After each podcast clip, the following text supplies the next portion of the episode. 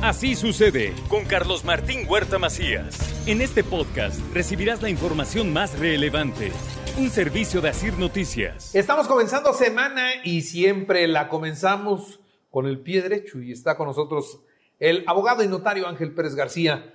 Angelito, ¿cómo estás? Hola Carlitos, muy buen día, buen día lunes para todo tu auditorio y aquí estamos iniciando esta semana con las mismas ganas de dar unos buenos consejos notariales. Venga, pues, ¿qué, qué tema traes hoy? Eh, muchas personas confunden y la sociedad debe de conocer que es una repudiación de derechos hereditarios y una cesión de derechos hereditarios.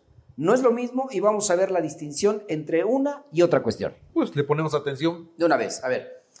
¿De dónde surgen la repudiación o de dónde surgen los derechos hereditarios? De una persona que ya falleció. Y esta repudiación de derechos hereditarios puede darse en dos vertientes. Una, en un juicio sucesorio sin testamento y con testamento. Eh, en ocasiones a veces los hijos no quieren heredar porque a veces tienen muchas cargas la herencia. Recordemos que la herencia no solamente es derechos, sino también son obligaciones, cargas, compromisos, deudas, etc.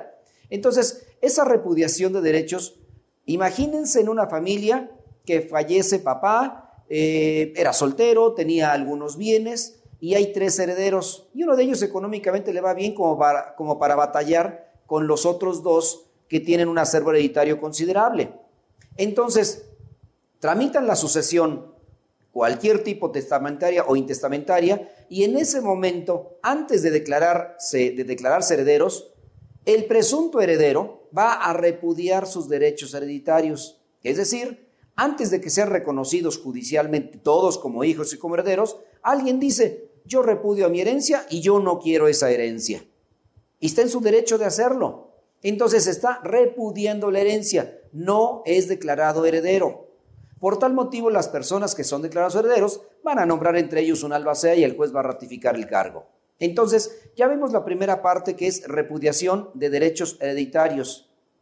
En otras ocasiones, cuando ya son nombrados herederos, todavía dicen que van a repudiar la herencia. A ver, esa repudiación ya son herederos, ya son propietarios y solo falta formalizar esa, ese patrimonio en favor de los herederos.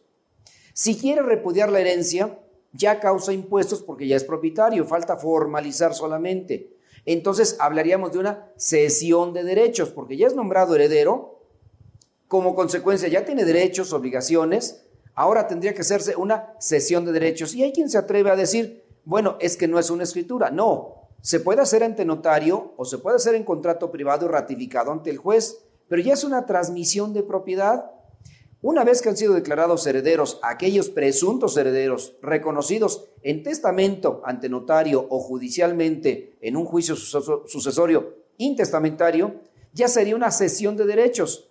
Ya fueron reconocidos, ya fueron declarados herederos y en ese momento ya no se acepta la repudiación de derechos hereditarios. Tendría que hacerse una cesión y el nuevo cesionario entraría a sustituir al heredero nombrado. Entonces la diferencia es que antes de que sean nombrados herederos, se puede repudiar la herencia. Después de nombrados herederos, se tiene que hacer una cesión de derechos y eso ya causa impuesto porque es una transmisión de derechos hereditarios. Es decir, se puede repudiar a la herencia total o parcialmente o de algunos bienes. Mejor entonces reconocen la herencia y ceden los derechos de un bien determinado.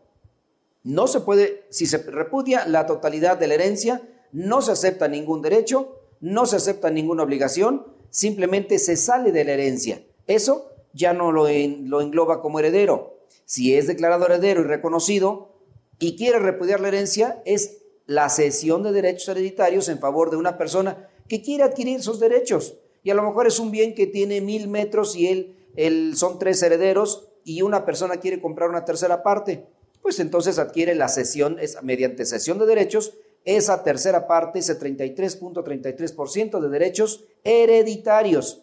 Y después formalizarán la operación ya ante notario mediante escritura pública. Entonces, la diferencia bien marcada. Los herederos no pueden repudiar ya la herencia si no tienen que hacer cesión de derechos. Y antes de ser heredero, se puede repudiar la herencia y son las dos eh, maneras de poder discernir algún conflicto que se presenta cuando se va a denunciar una sucesión o cuando ya se tiene la sucesión. Ese es el tema del día de hoy para que quede bien explicado y entendido para todo tu auditorio.